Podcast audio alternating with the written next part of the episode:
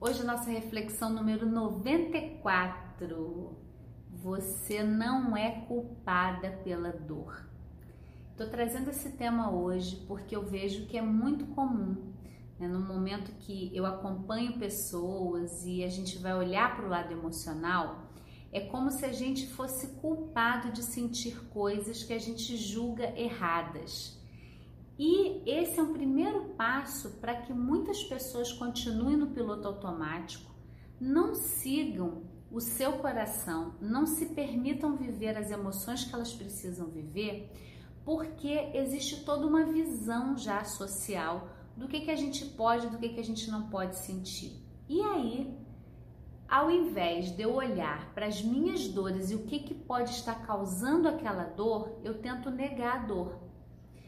Quando a gente se abre para procurar um trabalho, é muito comum, existem linhas terapêuticas onde a gente vai rotulando. Se você tem dor no joelho é porque você é orgulhosa. Se você tem dor no ombro é porque você, sabe? E vai criando rótulos que a gente não gosta de ouvir. E eu acredito que já desde a nossa infância a gente já ouviu muita coisa sobre nós mesmos que nos feriu, que fez a gente se fechar, que fez a gente acreditar que não podia confiar no outro e trocar. E aí a gente cresce calando as nossas dores e achando que se dói alguma coisa no meu corpo, né, eu estou fazendo algo errado, então eu sou culpada. E aí muitas vezes eu aguento as dores calada, eu me automedico excessivamente para nem comentar com ninguém que eu tenho aquela dor, porque eu, eu devo estar tá fazendo algo errado, né? Então eu queria trazer para você hoje uma nova visão, onde a gente pode usar a dor como uma grande aliada no nosso processo de vida. A dor, ela pode ser um alerta que alguma coisa precisa ser mudada. Ela tá te trazendo um presente, que é você parar para olhar, vem cá, por que que essa parte do meu corpo, ou para que essa parte está doendo? Ao invés de entrar na culpa, né, a culpa ela não faz a gente crescer, ela não faz a gente encontrar forças, ela joga a gente numa ruminação mental, mas o que que eu fiz, o que que tá errado, por que que eu falei aquilo, por que que eu não fiz isso, isso não te empodera para se autocuidar. Quando eu sinto alguma dor, eu paro para refletir o que, que eu estou fazendo com o meu corpo ou na minha vida nesse momento que pode estar tá gerando essa dor. Esse é um processo que eu entro de olhar para dentro de mim e sentir assim: o que que, tá, o que, que eu estou precisando? Qual a necessidade minha não foi atendida e eu estou gerando uma dor para que eu possa me dar conta e me autocuidar? Então pode parecer muito simples, mas essa é uma perspectiva bem diferente de você usar a dor de uma outra maneira. Ao invés de querer sumir com essa dor de logo, ah, me fala logo o remédio que eu tomo, o movimento que eu faço, o que, que eu faço para me livrar dessa dor? Quando você para para se perguntar para que essa dor está ali, você tem um alívio muito mais definitivo. E, gente, isso é muito poderoso para qualquer dor do corpo ou uma dor da alma.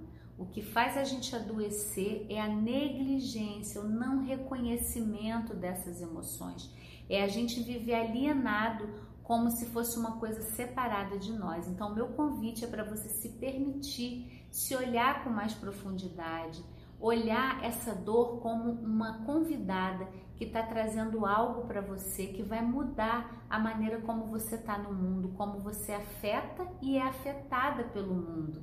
Então, a culpa, ela não ajuda a gente, né? Muitas vezes ela está ligada a um padrão lá da nossa infância, onde a gente era muito manipulado e se sentia culpado por tudo que os adultos sentiam ao nosso redor. Então, sempre eu tô errada, eu fiz alguma coisa, eu não sou boa o suficiente. E a gente traz essa crença para a relação com o nosso corpo, com as nossas dores da alma.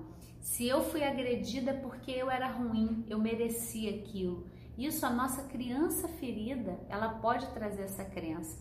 E aí hoje quando você tem uma dor, quando você adoece, você poderia pegar essa situação para olhar como o que, que essa dor está me trazendo, o que, que já pode ser mudado aqui. Eu entro num processo de culpabilização e de mais dor porque eu entro numa impotência. E lembrando que um conceito transpessoal de impotência Você só fica impotente quando você não muda o que já pode ser mudado. Então, se você está vivendo essa dor, tem algo aí na sua rotina, na sua vida que já pode ser mudado. Vamos sair da culpa para potência. E se você quiser aprofundar essa reflexão, assiste a nossa reflexão número 70. Ela fala sobre passos para você identificar necessidades íntimas suas que foram negligenciadas.